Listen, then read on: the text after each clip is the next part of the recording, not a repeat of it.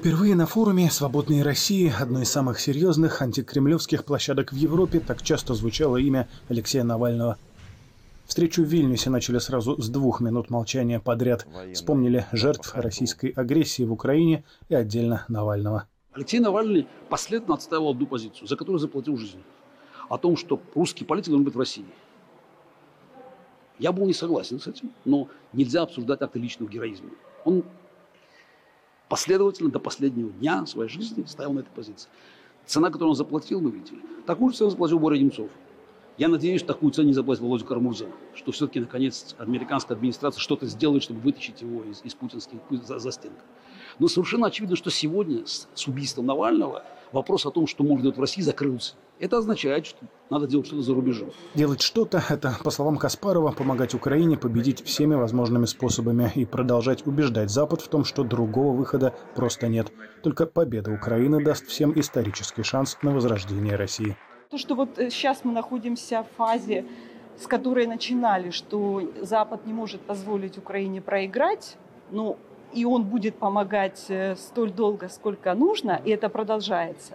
Но перехода в ту фазу, что надо помочь столько, чтобы Украина победила, я думаю, что этого нет. Потому что Запад действительно боится поражения России не из-за Путина, да, или там, он боится из-за непрогнозированности процессов на этом огромном куске территории. Именно неадекватный Запад, нежелание признать, что они имеют дело с совершенно отмороженным фашистским режимом, который не останавливается ни перед чем, у которого давно прошла всякая аллергия на кровь, именно это привело к тому, что идет до сих пор война в Украине, гибнут люди, а, а, а, причем убийство Навального можно счесть даже, считать даже ритуальным. Это было сделано показательно перед началом Мюнхена, просто показав, что мы хотели плевать на вас всех.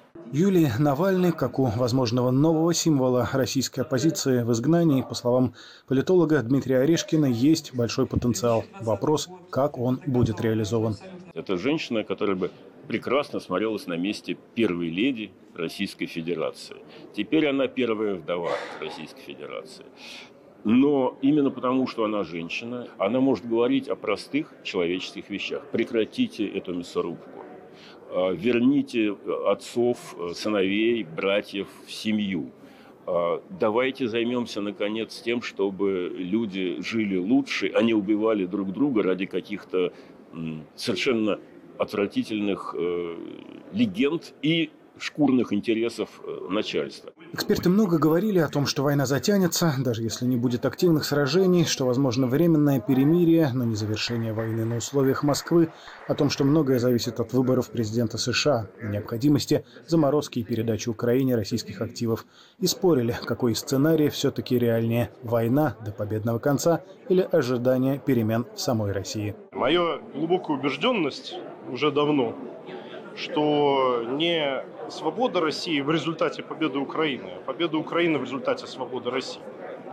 Точнее, окончания войны. Мы хорошо понимаем, что сегодня мы в меньшинстве в российском обществе, написали участники в итоговой резолюции. Цитата «Мы должны следовать голосу совести, не оглядываясь на катастрофический упадок ответственности так называемого большинства, готового идти за вождем нации в историческую пропасть». Владислав Андреев специально для «Голоса Америки», Вильнюс, Литва.